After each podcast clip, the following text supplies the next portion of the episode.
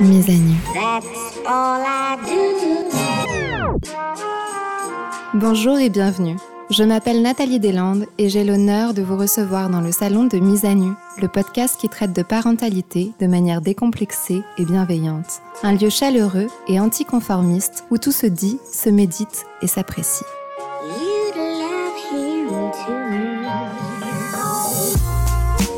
À chaque épisode, je reçois une personnalité forte et inspirante qui accepte de se livrer, corps et âme, de manière foncièrement honnête, sans jugement et sans tabou. Loin, très loin des interviews normées et genrées des grands médias, Mise à nu, c'est un nouveau format qui invite à la compassion et à la tolérance, parce qu'il n'y a pas une, mais des parentalités, et que tous les points de vue sont bons à entendre, si est qu'on prenne le temps de les écouter. Sur le tabouret de mise à nu, vous entendrez aujourd'hui Olivier. Vous le connaissez sûrement mieux sous le nom de Papa Chouche. Son humour décalé et ses phrases chocs au sujet de la parentalité sont devenus sa marque de fabrique et ont fait de lui l'un des papas les plus suivis des réseaux sociaux français. Dans cet épisode, Olivier a accepté de nous raconter son parcours pour lutter contre l'obésité. Au moment de notre rencontre, 8 mois après sa chirurgie gastrique, Olivier a perdu 55 kilos et entre dans une période de stabilisation. Il revient sur des moments de honte qu'il a éprouvés malgré lui, sur sa culpabilité, sur la charge émotionnelle qu'il a placée dans la nourriture. Il nous dévoile le rôle crucial de son entourage, et puis bien sûr il nous parle de l'impact qu'a eu l'obésité dans sa paternité avec ses deux jeunes enfants, Jules et Maë. Cet épisode a été enregistré en janvier 2020 dans le salon de Mise à Nu, au micro d'Olivier Darc. Allez, soyez prêts. Mise à Nu, ça fait boum boum dans le cœur et chicha dans la tête. Bah, il, y a, il y a 7 mois, je pesais euh, 130 kilos. Euh, et là, actuellement, pour donner une idée aux gens, je fais euh, 74 kilos. Donc j'ai perdu plus de, plus de 55 kilos en, en 7 mois maintenant, bientôt 8. Du plus loin que je me rappelle, euh, j'ai toujours été gros. hein. bon, après, j'ai peut-être pas une bonne mémoire, mais j'ai toujours été, voilà, gros, on va dire à partir de 10 ans, entre 10 et 40 ans. Euh, j'ai toujours été en surpoids ou en obésité. Et, euh, et depuis euh, au, moins, au moins une vingtaine d'années en obésité dite morbide, c'est-à-dire que mon poids est un danger pour mon corps.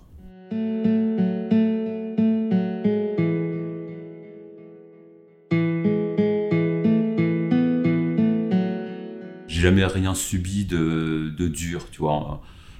Des fois, on dit que les enfants, ils sont hyper durs entre eux. Moi, ça n'a pas vraiment été mon cas. Ils n'ont pas été durs avec moi en tant qu'enfant. J'étais vraiment un bon copain et j'ai toujours eu plein d'amis. J'ai très très vite compris que si à un moment donné, fallait, fallait sortir du lot au-delà de ton poids. C'est-à-dire qu'il y a ton poids et puis pour sortir du lot, parce qu'à un moment donné, bah, tu veux avoir des petites copines, tu veux avoir, euh, je sais pas, euh, rencontrer l'amour, rencontrer tout ça. Et il fallait vraiment euh, faire des efforts pour euh, pour être pas juste le mec qui est, gros et qui est sympa. Donc j'ai voilà, j'ai travaillé euh, j'ai travaillé l'humour et, j'ai développé un esprit vif avec une très très grosse répartie.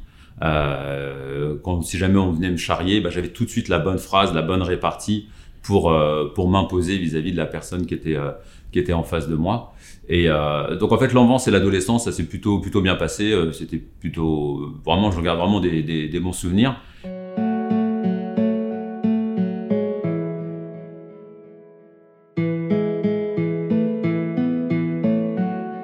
Euh, à la maison, on mangeait hyper équilibré. Ma mère, elle faisait hyper attention. Je mangeais du steak haché des haricots verts. tu vois, ils ont vraiment tout fait pour que pour que je reste euh, dans un poids classique.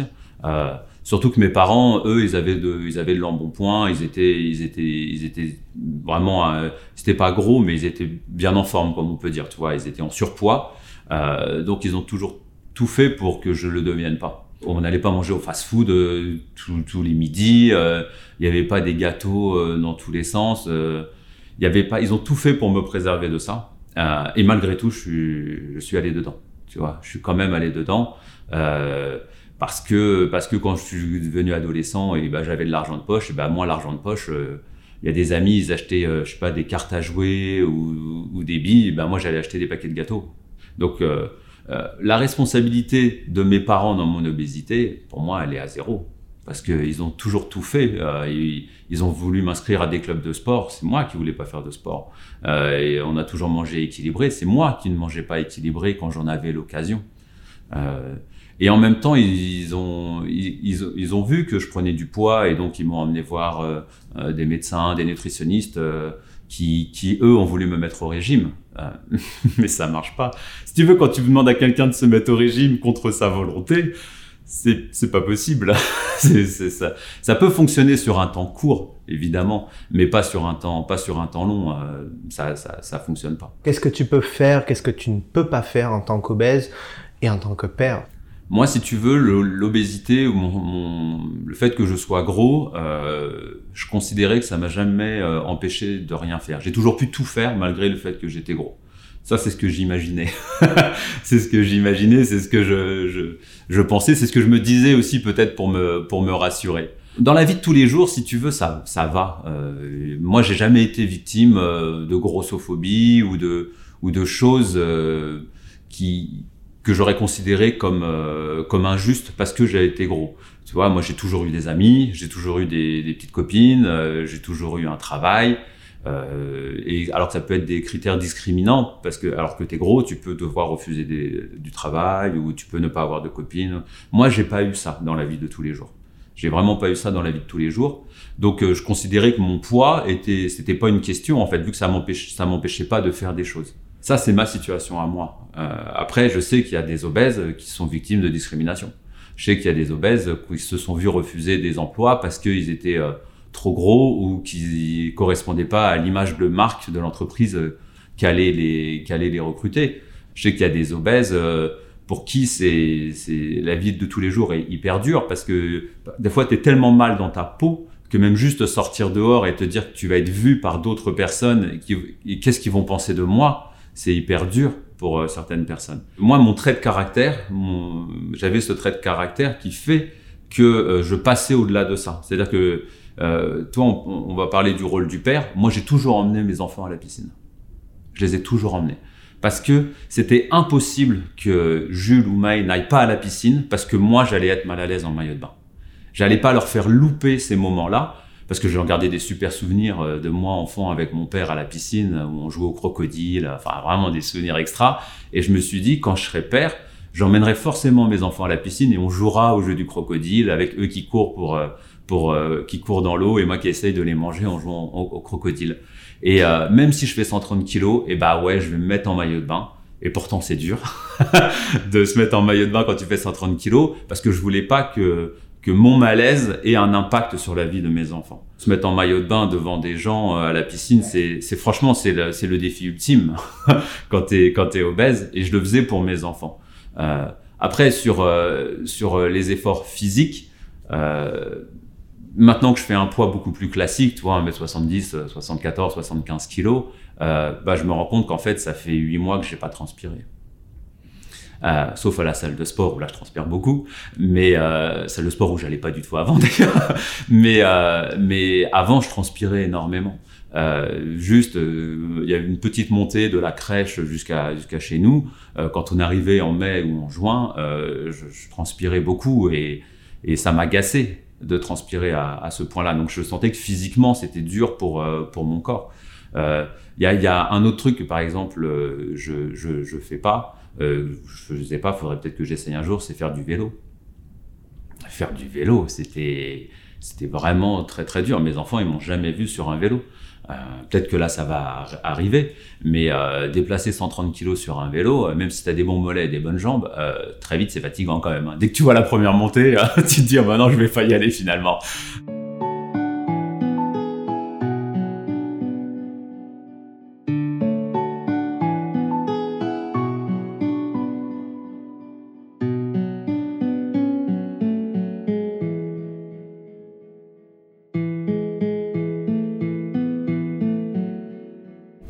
J'ai vécu l'obésité, c'est qu'en fait, c'était un non-sujet dans la vie de tous les jours. Et en fait, il y a des moments dans, dans l'année ou dans ma vie où l'obésité, elle, revient et elle te gifle, elle te gifle d'une force phénoménale. L'un des moments les plus durs quand tu es obèse, c'est d'aller acheter des nouveaux vêtements. Donc déjà, faut trouver une boutique. déjà, c'est le premier critère. C'est faut trouver une boutique euh, qui, qui fait euh, du pantalon en taille 60 et, euh, et des, des, des polos en, en 4XL. Donc déjà, tu élimines quasiment toutes les boutiques euh, de, chaîne. Donc tu vas dans cette boutique, tu prends, euh, tu prends un pantalon, euh, et puis tu prends un polo aussi en, en 4XL. Sauf que depuis la dernière fois, tu te dis que tu as peut-être pris du poids, donc tu sais pas trop, et là tu vas dans la cabine d'essayage. Alors déjà là, t'es pas bien. Avant même de rentrer dans la cabine d'essayage, t'es vraiment pas bien.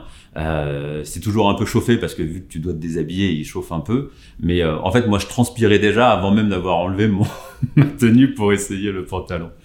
Et euh, donc j'en- j'enlève mon pantalon et là t'essayes par exemple un, un, un 58 en te disant bon je mettais du 50 euh, du 56 58 ça va ça va passer et là tu l'essayes et en fait tu te rends compte en serrant que tu n'arrives pas à fermer le à fermer le pantalon et, et c'est dans ce moment là où euh, où, où tu, tu te sens vraiment très très très mal alors je te dis très très très mal mais en fait tu es au fond du trou parce que tu te rends compte que tu as encore pris du poids par rapport à la dernière fois euh, que parce que je me pesais pas en fait. Quand tu quand tu franchis un certain seuil, tu te pèses plus, tu sais que t'es gros, tu sais que t'es gros, euh, puis, euh, puis voilà. Mais là, durant ce moment-là, tu te fais, tu, tu te prends une claque dans ta tête et euh, et, il y avait ma femme qui était là à côté et je lui dis j'arrive pas à fermer le pantalon et elle me dit bah c'est pas grave, euh, je vais t'en chercher un autre, une taille supérieure et elle m'en ramène un autre.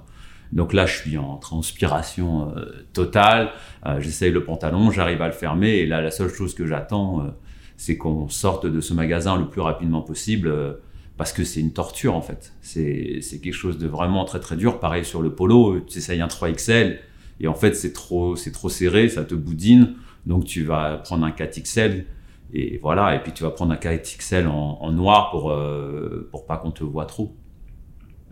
Donc, euh, donc ça, c'est ça, c'est des moments durs et bah, une fois par an, quand même, tu es quand même obligé d'aller acheter des vêtements et même si tu le repousses au maximum, euh, ce moment-là, il est, il est vraiment dur. Et en fait, ma vie, elle est, voilà, c'est un non-sujet. Et Il y a des moments dans ta vie où tu te fais, tu te, tu, te fais gifler.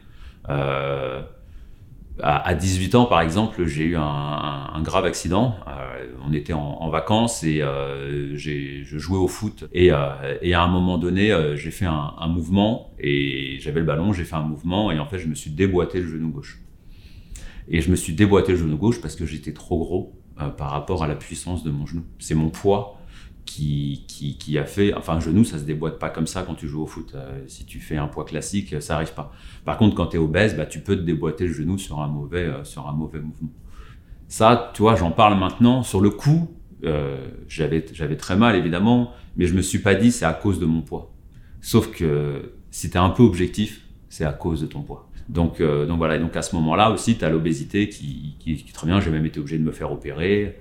Et, euh, et ce qui prouve que toi, l'obésité, c'est vraiment un cheminement euh, long et qu'avant d'accepter à la combattre, ça te demande du temps. C'est que malgré la douleur, malgré l'opération, malgré tout ça, ben, j'ai pas perdu de poids.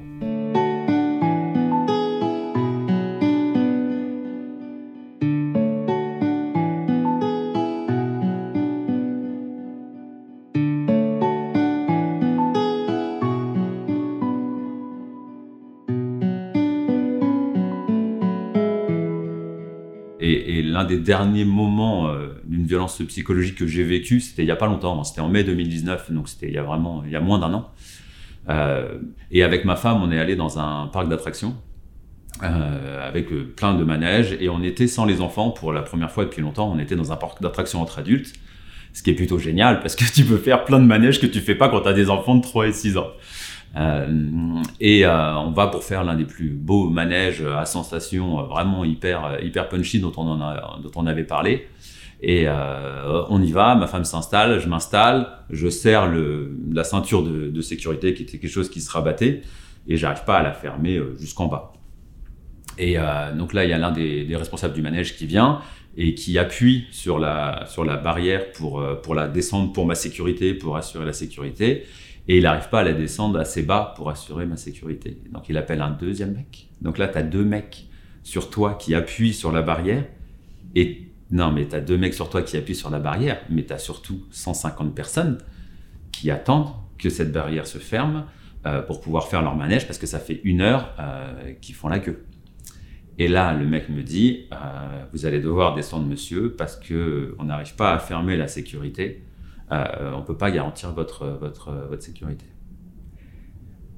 Là, pour moi, là, le temps, il s'est arrêté en fait. Euh, ils ont relevé la barrière, je me suis levé, j'ai été sur le côté, donc j'ai dû faire patienter les gens évidemment, j'ai été sur le côté.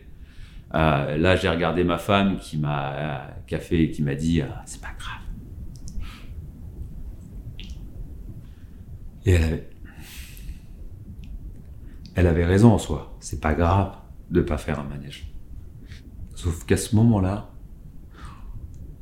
tu, toi, tu comprends, tu te sens vraiment tout seul. Et tu te rends compte que, en fait, le poids qui est un non-sujet, et ben ça, ça te revient en pleine gueule.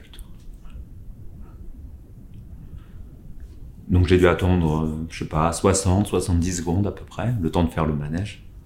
Tout le monde est sorti. Et elle, elle est venue me voir. Elle n'a pas parlé, parce qu'elle savait que, bah, que j'avais été blessé, que j'avais vraiment été... Euh, en fait, c'est une humiliation publique. Et après, moi, je lui ai demandé comment était le manège, parce que même si moi je l'avais fait, je voulais savoir s'il était bien, si j'avais loupé quelque chose qui valait le coup, et elle m'a dit oui, il était bien. En fait, il était génial, le manège, la réalité, c'est ça. Mais elle, elle, voulait pas remettre une couche. Et là, elle m'a dit, euh, donc on savait que j'allais me faire opérer trois semaines, trois, trois, quatre semaines plus tard.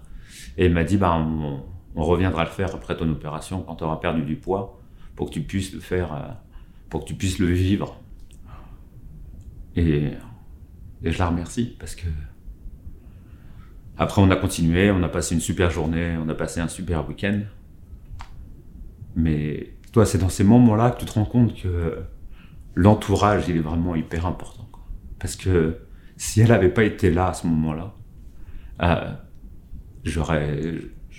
Je pense que toi, là, je, pleure maintenant parce qu'il y a est-ce que tu te rappelles de ce moment-là Tu te rappelles du parcours que tu as fait après Et on en parlera, toi, de tout ce que ça m'a demandé euh, pour être là. C'est dur, hein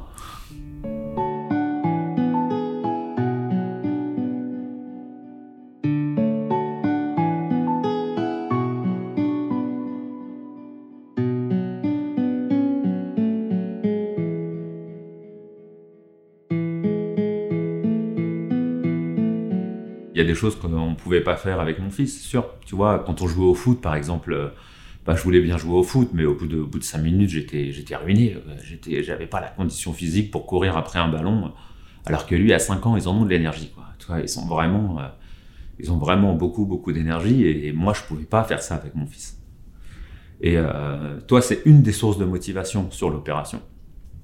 Il y a plusieurs sources de motivation quand tu décides de te faire opérer, parce que quand tu décides de te faire opérer, c'est c'est une, décision qui est importante, qui va impacter ta vie, qui va impacter la vie de ta famille. Et, euh, donc, tu, prends cette décision. La première source de motivation, elle est pour toi. C'est pour toi, pour améliorer ta vie. Et euh, par exemple, le fait de m'être fait opérer, d'avoir perdu 55 kilos, euh, en fait, je sais que j'ai gagné entre 5 et 10 ans d'espérance de vie. C'est incroyable, toi, de dire ça comme ça. Mais gagner 5 à 10 ans d'espérance de vie, c'est fou mais je savais que ça allait avoir un impact positif pour ma famille en général, euh, aussi bien pour ma femme qui me voit en meilleure santé euh, tous les jours, qui me trouve de plus en plus beau d'ailleurs. elle me trouvait déjà beau à 130 kilos et elle me trouve euh, encore plus beau maintenant, même si ça demande des temps d'adaptation. C'est-à-dire que c'est pas simple d'être avec quelqu'un qui a perdu 55 kilos en 7 mois. C'est pas le temps de perdre 55 kilos, c'est le en 7 mois qui est important. C'est tellement rapide pour tout le monde que, que ça demande du temps d'adaptation et il faut, faut réussir à, à l'accepter. Et, euh, et l'autre, c'est pour les enfants. Parce que, comme je te disais tout à l'heure, avant, je jouais 5 minutes au football et c'était fini. Alors que là, maintenant, Julie peut demander quoi que ce soit. Euh, j'ai la force physique, euh, j'ai l'endurance pour le faire. Euh, et donc, on va pouvoir faire des choses qu'on faisait pas avant. On va, on va. Depuis, je suis retourné de faire des manèges avec euh, avec eux euh, dans un parc d'attractions et j'ai fait tous les manèges sans me poser la question de est-ce que oui ou non la barrière va se fermer. Et ce qui est en fait la vie de tout le monde de tous les jours. Personne se pose la question de est-ce que la barrière va se fermer parce que c'est quand même calibré pour des, pour, pour des, pour des, pour des corps qui peuvent même être assez, assez forts. Euh, C'est pour ça que quand la barrière se ferme pas, ça fait, ça fait mal. Euh, mais là, en fait, maintenant, je peux tout faire. Je peux tout faire avec eux, je peux tout faire avec ma femme. Et, euh, et cette source de motivation, elle est, importante. Parce que tu vas forcément passer par des doutes, tu vas forcément passer par des, questions. Et, euh, il faut que, tu arrives à passer au-delà de ça, au-delà de ces doutes et de ces questions pour pouvoir continuer à avancer. Et, euh, surtout garder en tête d'où tu viens. Te rappeler tous les efforts que ça t'a demandé pour pouvoir les conserver sur le long terme. C'est ça qui est le- l'enjeu. L'enjeu, il est sur le long terme. Il est sur. En fait, moi, j'ai 40 ans. J'ai fait que la moitié de ma vie, parce que l'espérance de vie, elle est à 85 ans pour, pour les gens de ma génération. Donc, en fait, il me restait encore 45 ans à vivre. Et ben, je vais les vivre euh, d'une façon totalement différente de ce que j'ai vécu dans mes 40 premières années.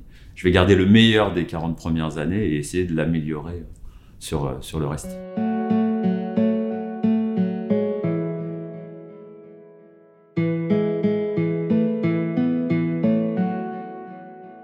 Faut, faut, que les gens ils comprennent en fait, c'est que les gros, on sait qu'on est gros.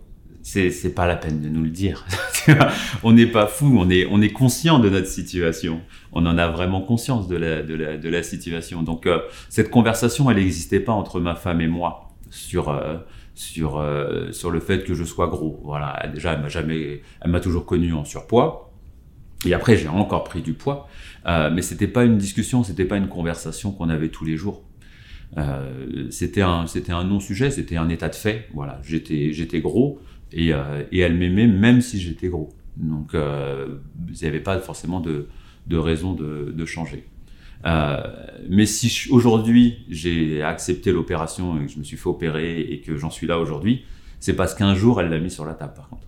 Et et ça je te jure qu'il faut avoir un sacré courage pour dire à, son à- on n'est pas marié mais bon à la personne qu'on aime euh, je crois que là tu as vraiment pris beaucoup de poids il faudrait faire quelque chose. Euh, il faut vraiment un amour euh, très fort pour pouvoir réussir à faire ça parce que faut avoir confiance en l'autre faut savoir que l'autre va être en capacité d'entendre parce que quand elle te dit euh, donc moi c'est simple hein, c'était en novembre 2018 c'est hyper facile c'était euh, fin octobre début novembre. On était en vacances on était euh, en vacances avec euh, et il y avait mes parents qui étaient avec nous pendant ces vacances là et un soir mes parents proposent euh, de, de garder les enfants pour nous laisser sortir aller au restaurant. Ah, évidemment on dit oui hein. ça vous dirait d'aller manger nous on garde les enfants euh, tu sautes sur l'occasion. Et, euh, et donc on est sorti et c'était pendant ce restaurant là où elle euh, où elle m'a dit qu'elle trouvait que j'avais encore pris du poids et que et que va- faudrait faire quelque chose mais elle m'a pas juste dit ça parce que si tu dis à quelqu'un qui est obèse je trouve que tu as pris du poids et bah à part lui enfoncer le couteau dans le- cœur ça sert à rien il le sait on le sait qu'on est gros. Il n'y a pas a pas besoin de de l'approbation ou de l'information de quelqu'un d'autre. Par contre ce qu'elle m'a dit c'est elle m'a dit il existe des solutions qui peuvent qui peuvent euh, il existe des solutions dont certaines méritent réflexion. Et l'une des solutions c'était que euh, on- il était possible de se faire opérer en fait elle elle en a pleuré et j'en ai pleuré aussi parce que euh, ça a été très dur pour elle de le mettre sur la table et moi ça a été très dur de l'encaisser. Et euh, en fait c'était pas euh, c'était pas de la dans, dans ses yeux c'était pas euh, c'était difficile de dire ce que c'était mais c'était plutôt c'était plus de l'inquiétude en fait euh, pour moi pour ma santé. Parce que euh, vu qu'elle m'aime elle, elle- elle- elle souhaite pour moi la meilleure vie possible le plus longtemps possible et euh, on sait que les personnes qui sont en obésité, moi je suis donc en obésité morbide, et le mot, je sais que ça fait peur à plein de gens de, se dire euh, je suis en obésité morbide, mais le terme s'il est là, c'est qu'il a une raison d'être. Morbide, ça veut dire que ton poids est un danger pour ta santé. Le mot obésité aussi il fait peur aux gens, mais sauf que c'est vu que c'est une maladie et que c'est une pathologie, eh ben, il y a un terme précis pour cette pathologie, donc il faut il faut l'utiliser. Euh, là, je sais que c'est assez fou de le dire, mais moi, je suis obèse. En fait, je le resterai toute ma vie parce que l'obésité, c'est une maladie que j'ai en moi. Euh, je suis obèse avec un corps normal, mais euh, un corps normal, ça me dérange parce que ça pose le principe de la normalité. Avec un corps, euh, avec un poids classique, on va dire. Mais c'est pour ça que dans ses yeux, c'était vraiment de l'inquiétude liée à cette obésité morbide que j'avais, et c'était une vraie inquiétude pour elle, et elle a voulu m'aider. Et en mettant ça sur la table, elle m'a aidé comme elle ne pouvait, elle aurait jamais pu faire mieux en fait, parce que elle m'a pas juste dit t'es gros, qu'est-ce que tu vas faire? Elle m'a dit, t'es gros, voilà ce qu'on peut faire. Et ça, c'est énorme, parce que le fait qu'elle me parle de l'opération, ça veut dire qu'elle, dans sa tête, elle savait que si j'allais dans ce processus-là, elle allait tout faire pour m'accompagner à côté et, euh, m'aider à perdre du poids pour que, pour que j'aille mieux et pour qu'on ait la plus belle vie possible dans les années à venir pour nous et pour nos enfants. Eh les parents, vous avez toujours voulu ce qu'il y a de meilleur pour vos enfants? Mais comme je vous comprends. Cadence Paris a créé pour tous les bébés de 0 à 3 ans une couche à la fois belle à porter, saine pour la peau et vraiment durable.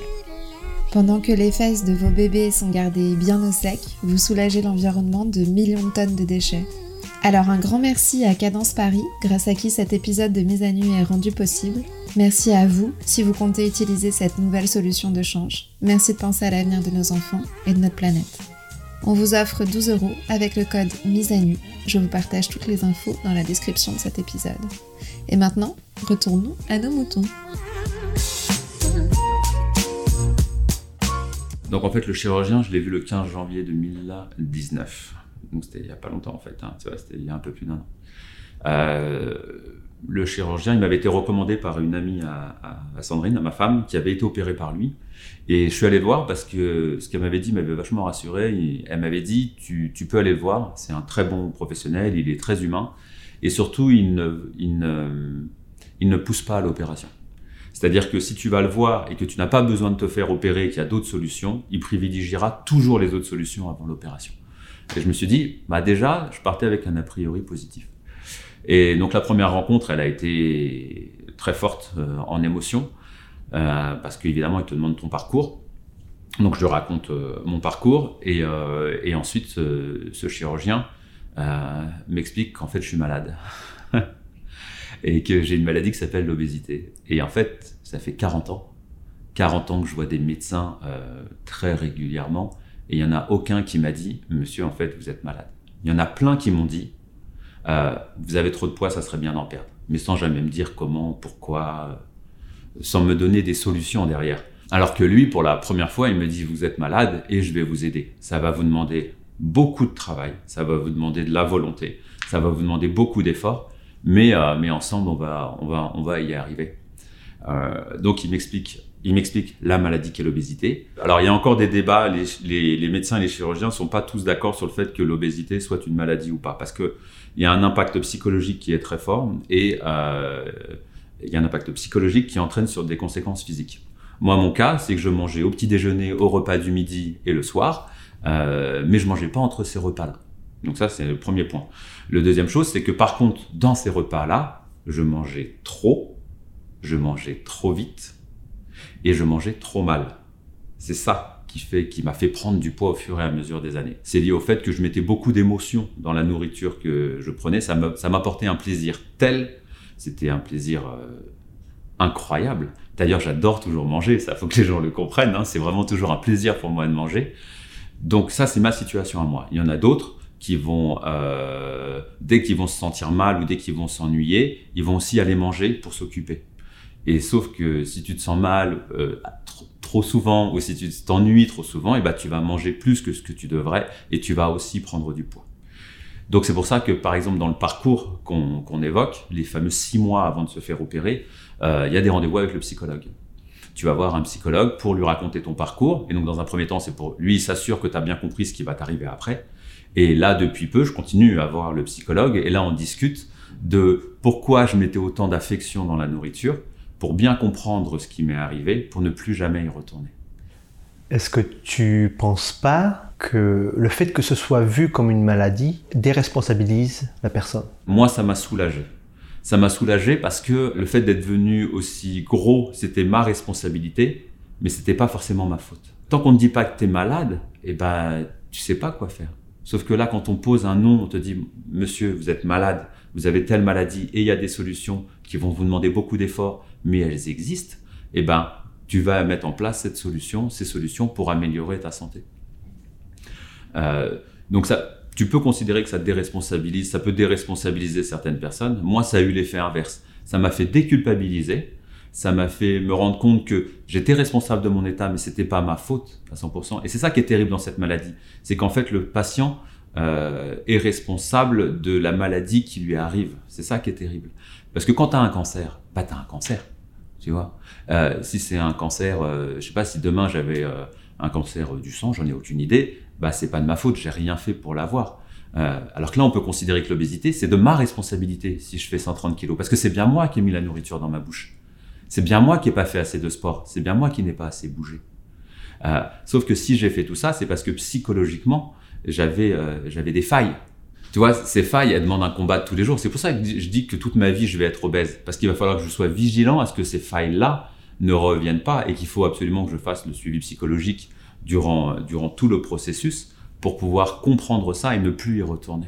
Moi, j'imaginais pas qu'un jour je ferais 1m70, 75 kg. Pour moi, c'était inconcevable. C'était quelque chose qui, qui, qui, qui n'arriverait jamais. Parce que si c'est pas une maladie, ça se soigne pas. Alors que si c'est une maladie, on peut se faire aider pour se faire soigner. Mais si on te dit pas un jour, les yeux dans les yeux, euh, vous faites 1m70, 130 kg, euh, vous êtes malade, on va pouvoir vous aider, bah, tu peux pas l'imaginer. Tu peux pas l'imaginer. Alors que là, il y a quelqu'un qui me l'a dit, et en plus, c'est un chirurgien qui a fait 10 ans d'études. Donc, c'est le mec, c'est son métier, ça fait 10 ans qu'il opère. Et il connaît très bien son métier d'ailleurs. Et il te dit les yeux dans les yeux, vous êtes malade et je vais vous aider. Et, et voilà ce que vous allez devoir faire. Et ensuite, on prendra les meilleures décisions. Euh, donc ça, ça enlève, comme tu dis, ça enlève la fatalité, ça enlève la déculpabilisation. Ça, j'ai pleuré à cet entretien quand il m'a dit ça. Et je lui ai dit, mais pourquoi on me l'a pas dit plus tôt en fait?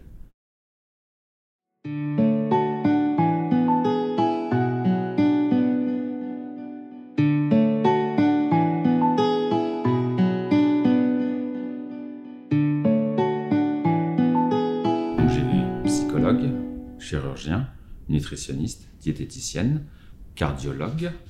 J'ai fait aussi une fibroscopie en anesthésie générale. Et donc ceux-là, ces médecins-là, je les ai vus durant six mois. En fait, ils évaluent euh, ta compréhension de l'opération et donc ce qui va t'arriver après. Et, euh, et ils évaluent aussi, ils analysent ta situation pour savoir si oui ou non euh, ça vaut le coup de t'opérer ou pas. C'est ce que je disais tout à l'heure. Moi, ma situation, 1m70, 130 kg, obésité morbide avec un IMC supérieur à 40. Euh, plus, ce que j'ai appris, c'est qu'en fait, j'étais malade. C'est-à-dire que non seulement j'ai l'obésité, mais j'ai aussi des pathologies liées à l'obésité euh, que je ne savais pas. Parce qu'en fait, quand tu cherches pas, tu trouves pas. Je sais pas si t'as remarqué, mais euh, quand tu commences à chercher des trucs, bah, tu peux trouver des choses. Donc, on a appris que je faisais euh, de l'apnée du sommeil, une apnée du sommeil sévère, euh, qui a des impacts. Donc, en fait, je retiens ma respiration entre 10 secondes et jusqu'à 50 secondes la nuit quand je dors. Euh, et ça a des impacts évidemment sur euh, le cerveau, sur la récupération du corps, sur la qualité du sommeil. Et j'avais aussi le foie euh, qui était un peu plus gros que la moyenne et ça peut avoir aussi des impacts à moyen terme. Donc une fois qu'ils ont vu tous ces éléments-là, le chirurgien m'a dit l'opération est la solution la plus adaptée. Ce qui est hyper important, c'est que c'est pas moi qui ai pris la décision de me faire opérer. C'est le chirurgien qui m'a demandé de me faire opérer pour ma santé. C'est-à-dire qu'il y a plein de gens qui imaginent que euh, c'est un discours que j'entends régulièrement. C'est une solution de facilité, tu te fais opérer et puis après, basta. On arrive le jour de l'opération. Le jour de l'opération, déjà, t'es pas, euh, tu rentres la veille et tu te fais opérer le, le- le lendemain matin. Le chirurgien, je lui avais dit que ma femme, ça m'inquiétait énormément. Moi, j'étais un peu inquiet, mais ma femme, ça m'inquiétait énormément de se faire opérer anesthésie générale. Donc, euh, vu que c'est un super chirurgien, il m'a fait passer en premier. je suis descendu à 7h30, à 8h, j'étais dans la salle euh, de bloc opératoire pour me faire opérer et ça dure une heure. Alors ça, c'est la partie facile du processus. Parce que durant cette heure-là, tu dors. C'est-à-dire qu'avant, il y a beaucoup de boulot, après, il y a beaucoup de boulot, mais durant 7 heures d'opération, c'est hyper cool, tu dors. Et après, tu es en salle de réveil et, euh, et le chirurgien, dès qu'il m'a opéré, il a appelé ma femme pour la rassurer. Donc elle a pu passer l'après-midi, euh, venir me voir. Alors j'étais dans le coltard parce que j'avais les restes de l'anesthésie, euh, évidemment, jusqu'au jusqu'au soir. Et, euh, et pour moi, l'opération s'est bien passée. Il n'y a eu aucune complication euh, particulière durant le, durant le temps de l'opération. Là, tu te dis, OK. Donc, en fait, là, on y est, quoi. C'est parti. Et, et en fait, as le doute s'insinue en toi parce que tu sais pas si tu vas être capable de faire tout ce qu'on t'a demandé après. Est-ce que c'était vraiment la bonne solution? Est-ce que euh, on t'a enlevé quand même une partie de ton estomac, c'est-à-dire qu'on t'a opéré euh, C'est quand même une décision un peu ultime, un peu radicale. Est-ce que tu as vraiment pris la bonne décision? Euh, Moi, j'ai eu la chance, en, les trois jours après l'opération, de n'avoir aucune douleur, mais il y en a qui souffrent énormément. j'ai eu la chance de pouvoir manger, parce qu'on attaque quand même, le premier truc qu'on mange, c'est une cuillère de compote. Hein. C'est-à-dire qu'on attaque par une cuillère de compote. hein. Et il y en a qui n'arrivent pas à manger cette cuillère de compote. Puis au bout de trois jours, tu rentres chez toi. Et là, tu es tout seul chez toi. Là, il n'y a plus de médecin à côté de toi. Il n'y a plus d'infirmier, il n'y a plus d'infirmière. Là, tu es chez toi et c'est parti pour le processus, pour enclencher euh, tout ce qui se passe, euh, tout ce qui se passe ensuite. Durant ce premier mois-là, d'abord, tu te piques tous les matins et tous les soirs pour éviter, euh, je crois que c'est la phlébite. Je suis pas un expert en truc, mais bon, tous les matins, tu dois te piquer.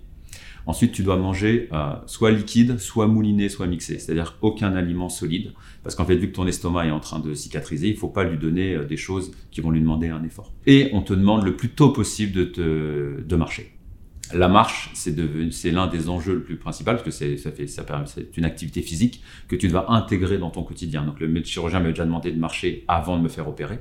Et là, il m'a demandé de marcher le plus rapidement possible, au moins 10 000 pas par jour. Donc moi, trois jours après l'opération, je marchais 10 000 pas par jour, tous les jours. Et ça fait huit mois que je marche entre 10 000 et 20 000 pas par jour, tous les jours. Qu'il pleuve, qu'il vente, qu'il neige, ou qu'il fasse un temps magnifique. L'une des choses les plus déroutantes, c'est euh, le, fait que tu n'as pas envie de manger. C'est-à-dire que tu passes de j'adore manger, c'est vraiment quelque chose de génial, à je n'ai pas envie de manger. Moi, je mangeais parce que c'était une obligation vitale pour mon corps. Je savais euh, qu'il lui fallait de l'énergie après une opération, mais je ne prenais aucun plaisir à manger. Et là, dans ta tête, tu te dis, mais si c'est comme ça jusqu'à la fin de ma vie, ça va être horrible, quoi. C'est-à-dire, je vais m'asseoir et je vais plus jamais prendre aucun plaisir. Le chirurgien m'avait dit que c'était temporaire et qu'après ça allait revenir. Et il a raison, c'est temporaire et ça revient. Mais, euh, mais sur le moment, tu te dis, c'est, est-ce que c'est pas trop radical, en fait?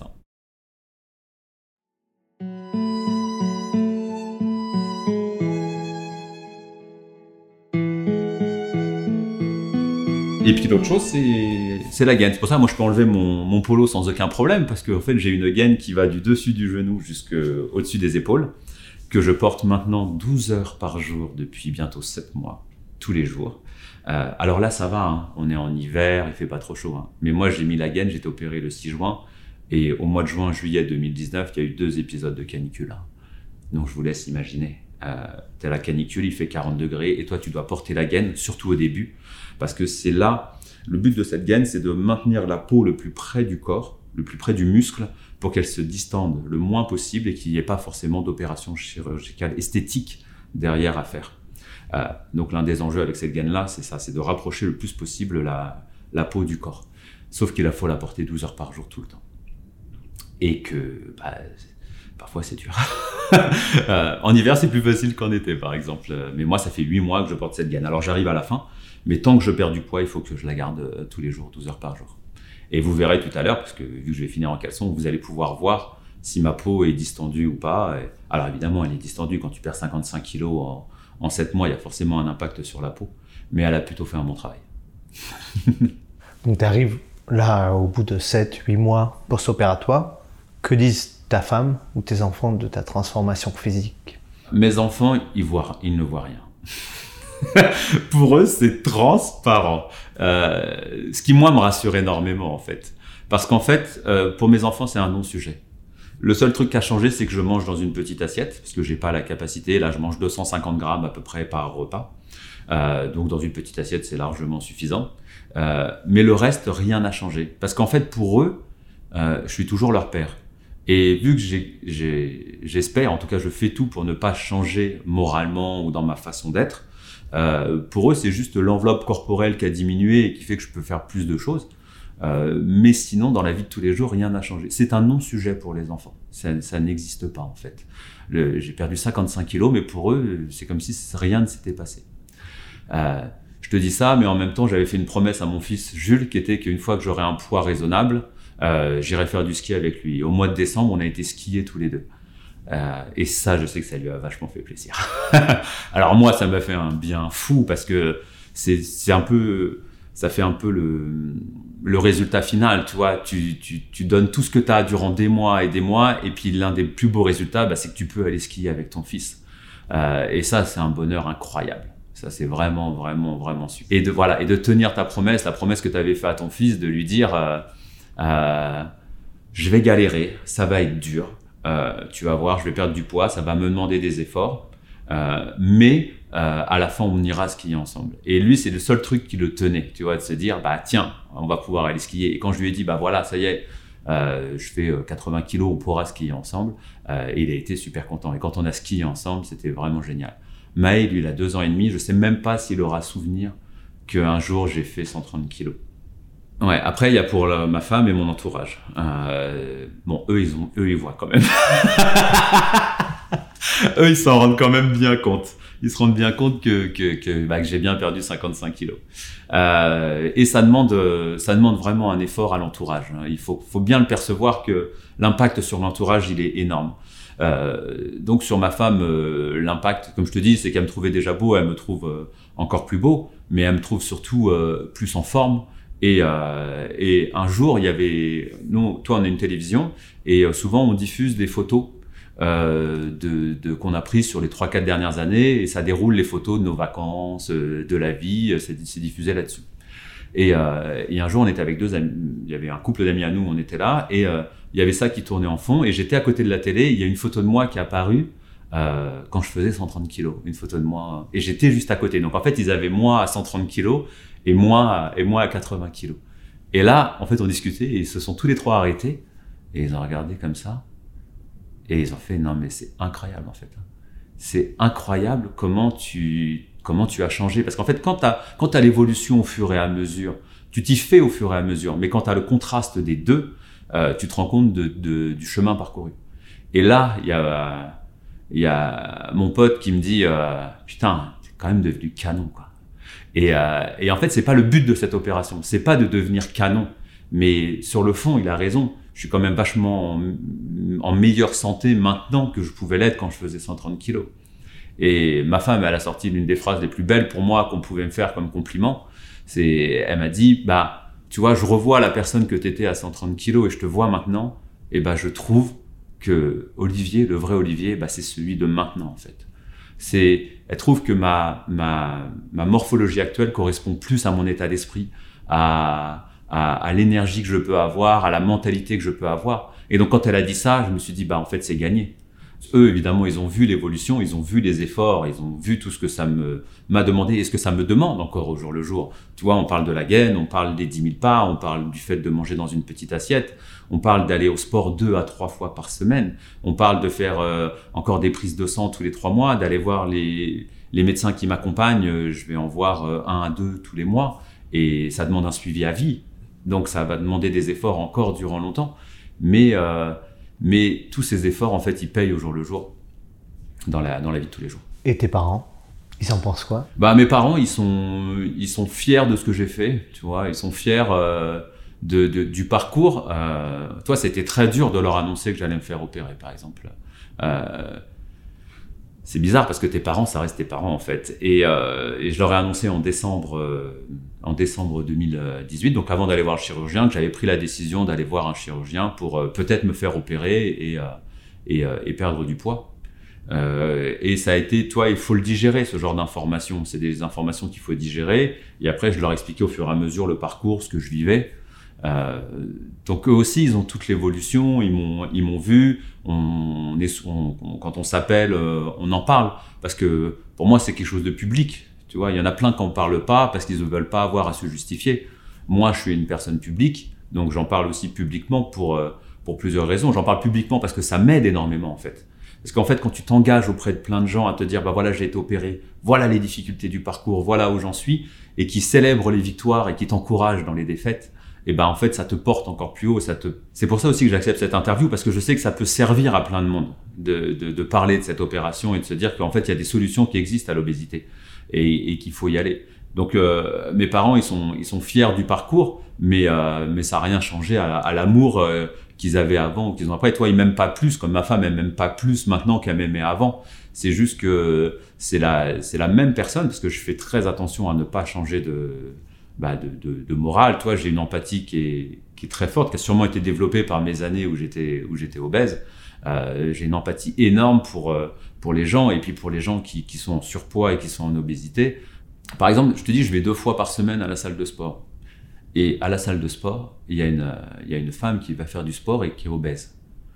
Et moi, quand je la vois, je me dis, non, mais c'est incroyable la force de volonté qu'il faut avoir dans ta tête pour te dire, je suis obèse et je vais aller dans le lieu le plus dur pour un obèse, qui est une salle de sport. Parce que là-bas, il y a que des gens sportifs. Et il y en a, ils sont gaulés. hein. Il y en a des, des mecs, ils ont des bras. T'as des nanas hyper sportives qui vont courir à 14 km heure. Je les regarde en disant, mais putain, vous êtes folles, les gars. C'est complètement fou.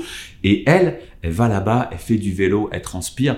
Et elle fait quelque chose que j'aurais été incapable de faire. Mais j'aurais jamais été capable de faire à, à 130 kilos, de me dire, je vais aller dans une salle de sport. C'est quelque chose que j'aurais jamais pu faire, tu vois. Et ben, moi, mon regard qui pose sur elle, c'est une admiration sans fin, Et d'ailleurs, je lui dirai un jour, j'irai la voir et je lui dirai qu'elle a toute mon admiration. Il faut juste trouver le bon moment, pas quand elle est en train de, de transpirer, en train de faire du vélo. Quand je la croiserai à un moment, je lui dirai parce qu'il faut vraiment avoir beaucoup, beaucoup de courage pour faire ce qu'elle fait. Elle est belle, hein, cette gaine, quand même. Hein. T'as vu, hein, de mi-cuisse à épaule, euh, on est plutôt pas mal. Hein. Je suis impressionné parce que je pensais que c'était beaucoup plus fin que ça et en fait c'est énorme. Ah ouais, non, c'est énorme. Et puis là, t'as les, là, t'as les ceintures de maintien. Je voulais, je les ferai tout à l'heure, mais en fait que tu resserres pour vraiment rapprocher le plus la peau, euh, la peau du corps. Alors ça fait une super taille euh, quand t'es debout, hein. Mais euh, ouais, ouais, non, c'est, bah l'été ça tient chaud. Hein. Faut pas mentir aux gens. hein. L'été ça tient vraiment chaud. L'hiver c'est cool, t'es pas obligé de mettre de t-shirt, mais l'été, l'été ça tient vraiment chaud.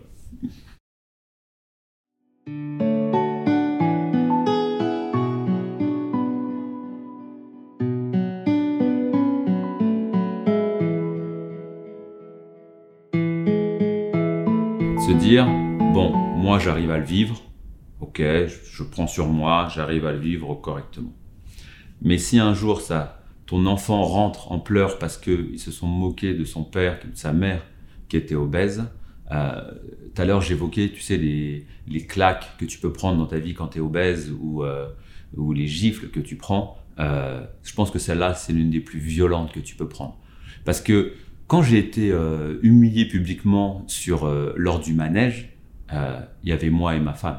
Bon, à la limite, ok, c'est dur, on encaisse et on passe à autre chose. Mais si ton fils revient en te disant qu'il se moque de moi parce que ton père, son père est obèse, euh, là c'est un couteau qu'on t'enfonce dans le cœur. Et, et, et en fait, tu sais que tu, en fait, ton, ton état fait souffrir ton fils. Et alors que c'était pas une question pour toi, en fait, ça devient une question pour lui. et, ça devient vraiment, vraiment hyper, hyper dur. Et je sais pas du tout comment j'aurais réagi. Je pense que euh, j'aurais, discuté avec lui, j'aurais expliqué que euh, bah, tout le monde est différent. Enfin, j'aurais tenu un discours hyper classique. Et puis après, je serais allé pleurer parce que, en fait, c'est tellement violent. Et en fait, le truc, c'est que ce qui est, ce qui est très dur à ce moment-là, c'est que c'est à toi de prendre une décision qui va, chan- qui va améliorer ta vie et qui va avoir un impact sur la vie de ton fils.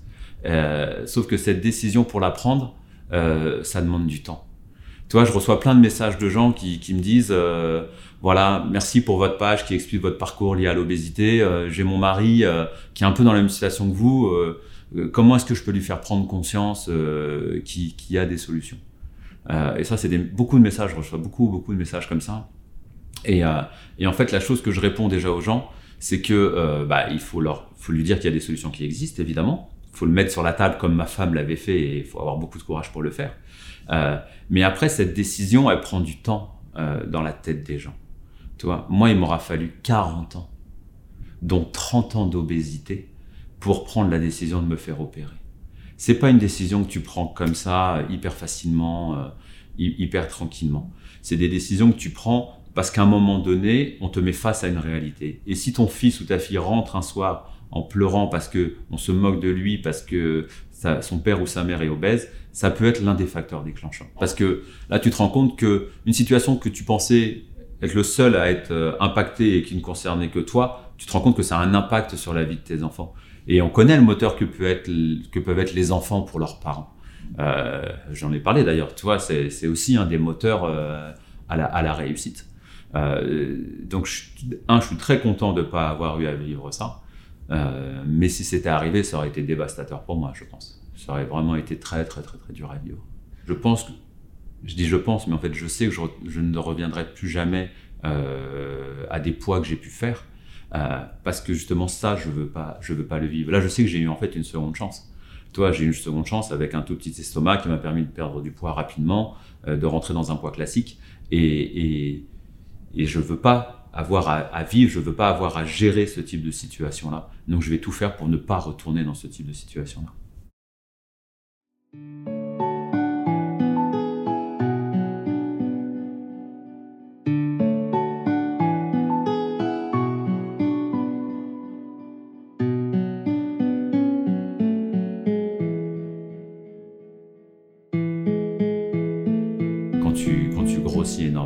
Quand tu remaigris, bah forcément, la peau, euh, elle est élastique, hein. elle est même hyper élastique, mais jusqu'à un seuil de tolérance, on va dire. Euh, donc, euh, ça entraîne des, des, choses sur la peau qui font que, bah, moi, tu verras jamais mes abdos. Bon, soit je m'en fous, mais tu verras jamais mes abdos. J'ai la peau qui plisse j'ai, tu vois, alors c'est ça qui est assez rigolo, c'est que toi j'ai un peu la peau qui pend. Bon, moi j'en ai rien à faire, mais pour certaines femmes, il y a vraiment la peau qui pend énormément et parfois elles font des opérations de chirurgie esthétique à ce niveau-là. Euh, mon chirurgien m'a dit que si j'avais la peau qui pendait, bah il fallait juste que je soulève plus de poids et que je prenne du muscle parce que j'étais un mec. Donc euh, si jamais ça me dérange vraiment, je la connais la solution. Il faut juste que j'aille soulever plus de 4 kilos régulièrement pour prendre de la masse musculaire. Alors moi ça me dérange pas et c'est pas c'est pas très grave, mais euh, je sais que pour certaines femmes, c'est vraiment un vrai complexe et c'est une opération esthétique qui est assez lourde hein, d'ailleurs, hein, de, de, se faire reprendre les, les, bras, la peau, la peau qui pend au niveau des bras. Qu'est-ce que la fin de l'obésité a changé dans ton rapport au corps? Ce que ça change vis-à-vis du le rapport aux autres et le rapport avec moi-même, euh, c'est que les éléments de souffrance que j'avais avec l'obésité ne sont plus une question. Euh, évidemment, j'ai changé de vêtements un paquet de fois. T'imagines bien que quand tu perds 55 kilos en 7-8 mois euh, et tu étais sur un pantalon taille 60 euh, au départ et que maintenant je mets du 42, il a fallu que j'en achète un paquet de pantalons avant d'arriver à 42 comme un paquet de, de polo. Euh, donc j'ai découvert le, le, plaisir de l'habillage. Euh, le fait d'aller racheter des vêtements et des vêtements en fait qui sont à ta taille et en fait, j'ai appris un truc que je savais pas, c'est qu'en fait, euh, bah, il y a des vêtements qui peuvent te mettre en valeur, qui peuvent mettre en valeur ta silhouette, ton visage, ton sourire. Euh, alors qu'avant, il s'agissait juste, euh, j'étais en opération camouflage pour me dire, bah là, en fait, ça serait bien qu'on me voit le moins possible parce qu'on me voit déjà assez. Hein, donc, donc, euh, donc, il y, y, a tout ça qui, le plaisir de l'habillement, sur les manèges, sur tout ça. Après, c'est un vrai travail psychologique d'arriver à accepter son nouveau corps. Euh, de se dire, bah, en fait, euh, j'ai écrit une publication que j'avais partagée d'ailleurs sur, euh, les réseaux sociaux qui expliquait, qui disait le jour où je me suis trouvé beau.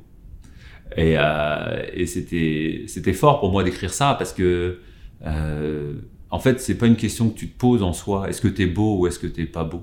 C'est pas une question que tu te poses en soi. Sauf qu'un jour, on a fait des photos, ma femme a fait des photos de moi pour une, publication. Et quand j'ai vu la photo, je me suis dit, putain, là, je, je suis vraiment beau. Et, euh, et c'était, euh, et c'était, c'était, en même temps, c'était un sentiment qui était partagé, tu vois. Je me suis dit, putain, je me trouve vraiment beau. Et après, je me suis dit, euh, ah non, mais il faut pas que tu raisonnes comme ça. Euh, c'est hyper euh, hautain, c'est hyper prétentieux de se dire que on se trouve beau. et, et en même temps, vu que je me trouvais beau, avant, c'est pas que je me trouvais beau ou pas beau, c'était pas une question, en fait. alors que là, maintenant, sur, sur des photos, il y a des fois, je trouve que je suis, je suis voilà, je, me trouve beau, je trouve que j'ai du charme euh, et, et, et, tant mieux. Et, c'est d'ailleurs là où tu vois la puissance des réseaux sociaux. Parce que quand j'écris un texte comme ça, j'ai eu plein de retours hyper positifs liés à ce texte-là. Il y a personne qui m'a dit euh, bah, vous vous prenez pour qui maintenant Vous avez vraiment changé et, tout ça. Moi, toi, j'ai pas ça sur mes réseaux sociaux. Il y a sur les réseaux sociaux, mais sur les gens qui sont qui, qui me suivent et qui sont sur mes pages, j'ai pas du tout ça. Moi, j'ai plutôt des retours hyper positifs là-dessus. Après, sur la confiance en soi, moi, j'ai toujours eu énormément de confiance en moi parce qu'il faut beaucoup de confiance en soi quand tu es obèse pour pouvoir sortir dehors, en fait. Euh, faut vraiment, euh, faut vraiment l'avoir. Donc, en fait, j'avais, j'ai toujours eu pas mal confiance en moi, euh, aidé par, euh, voilà, par mon humour, aidé par tout ça. Ça m'a toujours vraiment beaucoup, beaucoup aidé. Euh, donc j'ai pas pris plus confiance en moi parce qu'après ça deviendrait de la prétention et c'est pas du tout mon but. Moi j'essaie de, ce que je dis souvent, c'est que moi je suis quelqu'un d'hyper normal, hyper classique. Hein. On a une vie hyper classique avec ma femme et mes deux enfants. Le seul truc, c'est que quand j'en parle sur les réseaux sociaux, bah c'est vu 200 ou 300 000 fois. Ok, on est d'accord là-dessus.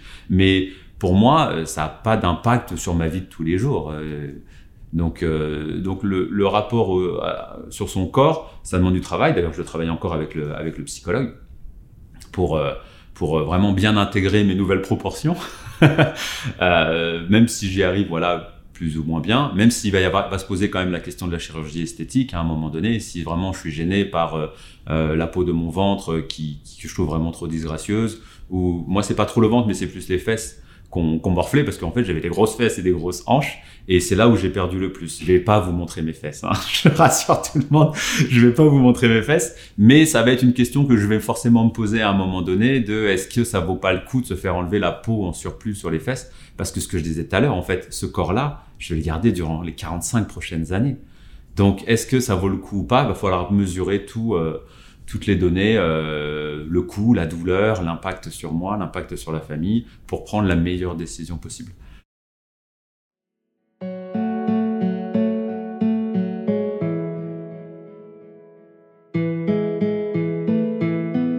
T'as raison, elle a une forte valeur symbolique cette gaine. Elle a une très très grande valeur symbolique. Euh, déjà parce que j'en ai changé, parce que j'avais perdu tellement de poids qu'il a fallu que j'en ai une nouvelle. Donc ce moment-là, déjà, tu te dis ah ouais, c'est quand même, c'est vraiment cool. Et euh, elle, elle me rassure parce que vu qu'elle me, elle me comprime, je sais qu'elle est là pour faire du bien à mon corps. Alors c'est dur de la porter, mais elle est là pour faire du bien à mon corps. Donc euh, tant que je la porte, ben, je suis pas à nu devant toi et puis devant les milliers de personnes qui vont regarder parce que je sais qu'il y en a des milliers qui vont regarder.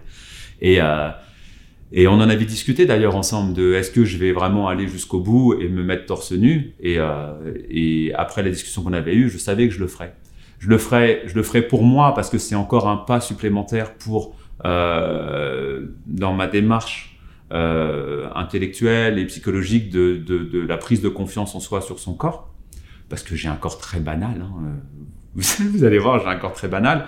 Et puis je pense que c'est hyper important aussi pour tous les gens qui me suivent euh, de, de voir concrètement ce que cette opération peut faire au corps. Et, euh, et de se dire soit ah ouais quand même euh, ça a ça comme impact soit de se dire ah bah finalement ça va. Tu vois c'est pas c'est pas tant que ça. Peut-être que quelqu'un se dit bah non mais si je perds 55 kilos en 7 mois je vais avoir mon corps qui va être dévasté et donc je ferai jamais cette opération. Et donc en fait je le fais pour moi pour continuer à avancer dans le processus et je le fais aussi comme la page que j'ai créée Olivier de Gourmand à Gourmet elle est pour moi parce qu'elle m'aide à avancer dans le processus, mais elle est aussi pour tous les milliers de personnes qui suivent cette page-là et qui comprennent un peu mieux l'opération, qui comprennent un peu mieux le suivi, qui comprennent un peu mieux euh, les, les, par quoi passe le patient, par quoi est-ce qu'il, euh, qu'est-ce qui se passe dans sa tête à ce moment-là et comment est-ce qu'on peut l'aider au mieux.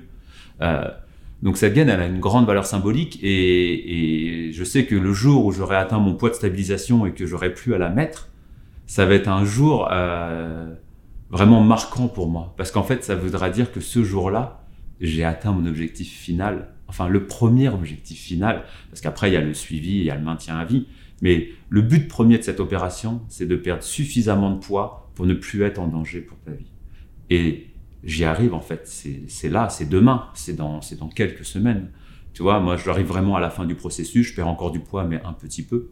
Donc, j'arrive à la fin, je vais faire, je pense, 70, 72 kilos. Donc en fait, c'est dans 2-3 kilos. Et à partir de ce moment-là, j'enlèverai la gaine tous les jours et j'aurai plus à la porter tous les jours. Et ça sera, ça sera vraiment un moment symboliquement très fort. Je vous montre quand même parce que, toi, faut, faut se rendre compte de ce que ça donne. Alors, je rentre un peu le ventre, hein, parce que ça, c'est un réflexe de gros aussi. Je rentre un peu le ventre, mais ça permet de se rendre compte, tu vois, que la peau, ouais, elle a un peu, elle a un peu baissé, mais pas tant que ça. Et de voir un peu de dos ce que ça peut donner. Tu vois?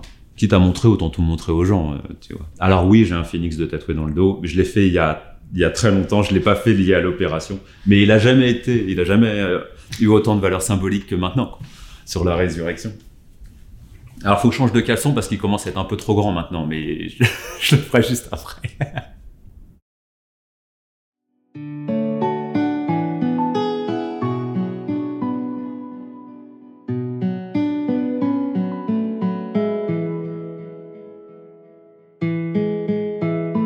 C'est l'une des grandes angoisses d'un, parent obèse, c'est que son fils devienne obèse. Parce que lui, il sait par quoi il est passé. Et il a réussi plus ou moins à le surmonter, il a réussi à vivre avec, mais en fait, il souhaite pas que son enfant devienne obèse. Donc moi, j'ai toujours fait hyper attention à ce que mange euh, Jules et Maë.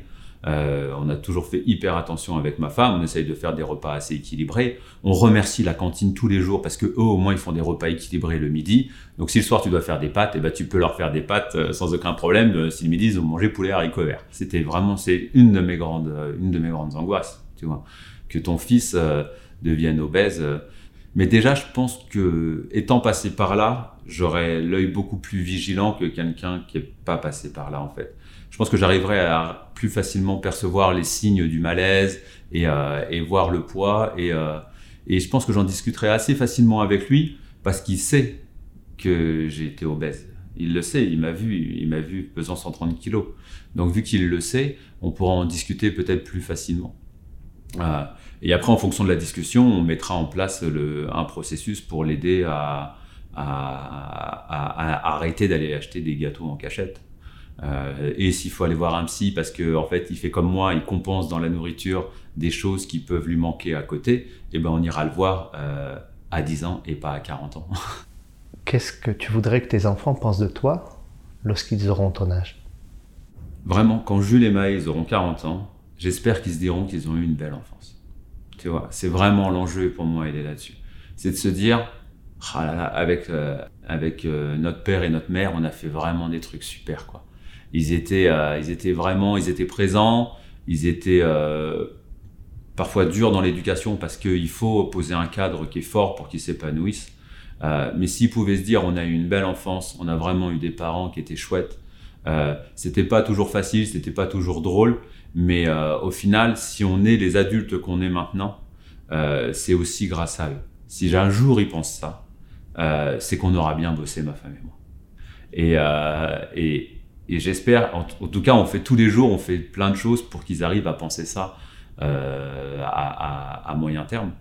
Euh, parce qu'en fait, ça, grandit super vite. Tu vois, Jules, il a déjà 6 ans, Maë va avoir 3 ans. Euh, très vite, on va, arriver aux 10 ans, aux 15 ans, aux 20 ans. Et, sur ma page, toi, il y a plein de, de grands-parents en fait qui suivent ma page. Et des fois, je mets des choses de, ma vie et ils disent profitez-en parce que ça passe beaucoup plus vite que vous pouvez l'imaginer. Et bah, je pense qu'ils ont vraiment raison. Quoi. Faut vraiment en profiter parce que ça passe vraiment beaucoup plus vite qu'on peut l'imaginer. Et euh, donc, faut profiter de la vie de tous les jours et puis essayer de les emmener le, plus haut possible. Après, ils font ce qu'ils veulent dans leur vie. Du moment moi, j'ai pas d'ambition. Tu sais, il y en a, ils disent, moi, j'aimerais bien que mon fils il soit chirurgien, l'autre footballeur. Moi, j'en ai rien à faire. Moi, ils pourront faire ce qu'ils veulent, du moment que c'est quelque chose qui leur plaise vraiment et que ça les épanouit au jour le jour. C'est pour ça que je leur dis de bien travailler à l'école. Hein. C'est pas pour euh, devenir chirurgien, c'est pour pouvoir choisir le métier qu'ils voudront faire. Tu sais que plus tu es bon à l'école, plus après tu pourras faire tout ce que tu veux. Alors que si t'es pas très bon à l'école, on va choisir pour toi le métier que tu vas faire. Moi, je veux pas qu'on choisisse pour eux le métier qu'ils veulent faire, je veux que ce soit eux qui choisissent le métier qu'ils veulent faire. C'est pour ça que je leur dis qu'à l'école, il faut bien écouter, bien bosser. Euh, Là, Julie est en train d'apprendre à lire, ça nous prend un temps fou tous les soirs de le faire lire. On commence les dictées, non, mais laisse tomber. On commence les dictées, quoi. Moi, j'ai zéro de ma, vie, j'ai zéro de moyenne en dictée. hein. C'est-à-dire que ça, il y a peu de personnes qui le savent, c'est que j'écris des livres, j'écris des textes, j'écris tout ça, mais je suis nul en orthographe. Donc les textes, ils sont relus, euh, je les relis trois, quatre, cinq fois. Les textes importants, je les fais relire par ma femme. Euh, le livre que j'ai écrit, il a été relu par une correctrice avant d'être sorti. hein. Tu as deux pages Facebook, tu vas lancer un site internet et aujourd'hui tu fais mise à nu. Pourquoi tu as autant besoin ou envie d'en parler de cette obésité Alors, il faut savoir déjà que j'avais pas prévu d'en parler. Le truc, c'est que euh, sur la page de Papa Chouche, donc il y, y a du monde, on va arriver à 500 000 personnes quasiment qui la suivent. Euh, je mettais des photos de moi et à partir du mois de septembre, euh, fin août, j'ai dû mettre une photo de moi et j'ai reçu des messages de personnes hyper inquiets parce qu'ils m'avaient vu perdre du poids. Donc j'avais perdu 30 kilos en trois mois quasiment et ils voyaient une vraie différence sur les photos et je recevais des messages hyper inquiets des gens me demandant si j'étais malade en fait. Tu vois, ils ont imaginé le pire pour moi. Et vu que c'est des gens qui m'aiment bien, même si on se connaît pas personnellement, il y a quand même un lien, un vrai lien qui se tisse euh, entre eux et moi. Ils étaient hyper inquiets et, et j'ai commencé à répondre à un message, deux messages, dix messages, vingt messages. Et je me suis dit non, c'est pas possible. Je vais pas, je vais, je peux pas laisser les gens s'inquiéter comme ça. Donc j'ai fait une publication qui a expliqué pourquoi euh, j'ai perdu du poids, que c'était pour ma santé et que j'étais pas du tout malade, que j'étais malade avant, euh, que le pourquoi du comment, l'explication un peu du processus. Et, euh, et cette publication-là, elle a été vue, je sais pas, genre 500 000 ou 600 000 fois. C'est-à-dire que ça a une portée énorme en fait. hein. Euh, et, et je me suis dit, bah, en fait, c'est une thématique qui est très peu abordée, l'obésité. On en parle très peu de l'obésité, on parle très peu des solutions qui sont possibles, on parle très peu de la chirurgie de l'obésité. Et donc je me suis dit, bah, je vais créer une page pour, euh, raconter ce processus-là. Euh, et en fait, il s'avère que bon, bah, maintenant, il y a 30 000 personnes qui la suivent. C'est juste euh, utiliser sa notoriété pour donner des informations, expliquer aux gens. Et, et puis, puis maintenant, quand je reçois le message d'un homme qui me dit euh, J'ai un peu le même parcours que vous, euh, ça fait longtemps que j'hésite, ça fait 4-5 mois que je lis votre parcours. Et euh, bah, la publication que vous avez mis hier m'a convaincu. Demain, j'ai rendez-vous avec mon médecin traitant pour essayer d'améliorer ma vie.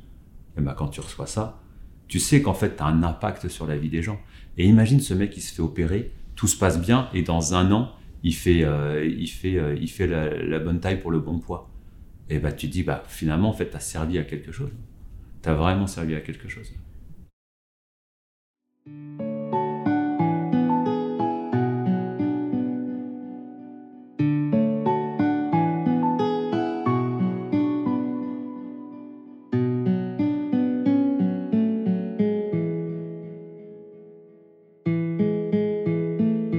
Vraiment, l'obésité, c'est pas une fatalité en soi, en fait. Moi, j'ai toujours cru que j'allais finir, euh, euh, finir à 130 kilos sur mon lit de mort, euh, parce que j'aurais jamais eu l'effort de perdre autant les kilos qu'il aurait fallu que je fasse. Euh, il a fallu que ma femme mette ça sur la table. Il a fallu que je rencontre un chirurgien qui m'explique tout. Et après, il a fallu que je fasse tout le processus. Mais en fait, c'est pas une fatalité. Tu peux réussir à, à- tu peux réussir à, à- à combattre parce que c'est un combat à vie derrière. hein.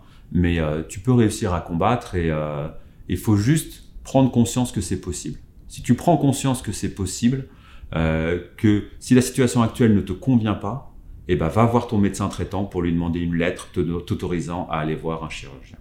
Chirurgien bariatrique, c'est le terme euh, scientifique, on va dire. Euh, va voir ton chirurgien, va voir le médecin traitant, tu lui dis voilà, je me sens pas bien, je fais tant de kilos, tant de poids, j'ai des soucis de santé, je le sais, je le sens, je suis pas bien. Qu'est-ce qu'on pourrait faire?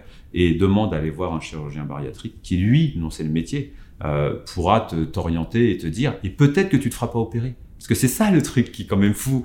C'est que toujours, plein de gens me parlent de l'opération, mais il y a aussi plein de gens qui arrivent à perdre du poids juste parce qu'ils ont le bon entourage, les bons, les bons, le bon diététicien, la bonne nutritionniste, le bon coach sportif, euh, euh, la bonne prise de conscience et qui fait que tu n'es pas obligé de te faire opérer. L'opération, c'est la solution ultime. Et elle est la solution ultime pour les personnes en obésité morbide, dont- dont je faisais partie. Mais en fait, les obèses, on est toujours persuadé qu'on est seul. Que vu que c'est ta faute d'avoir grossi, c'est ta responsabilité de perdre du poids tout seul. Tu vois? Alors que non, t'es pas tout seul. Un grand merci à Papa Chouche pour sa franchise et sa transparence. Sa mise à nu au sens propre se regarde sur notre chaîne YouTube et sur notre site miseanu.com. N'oubliez pas, pour faire grandir la parentalité honnête et décomplexée, on a besoin de vous. Alors notez-nous, parlez-nous, partagez tout.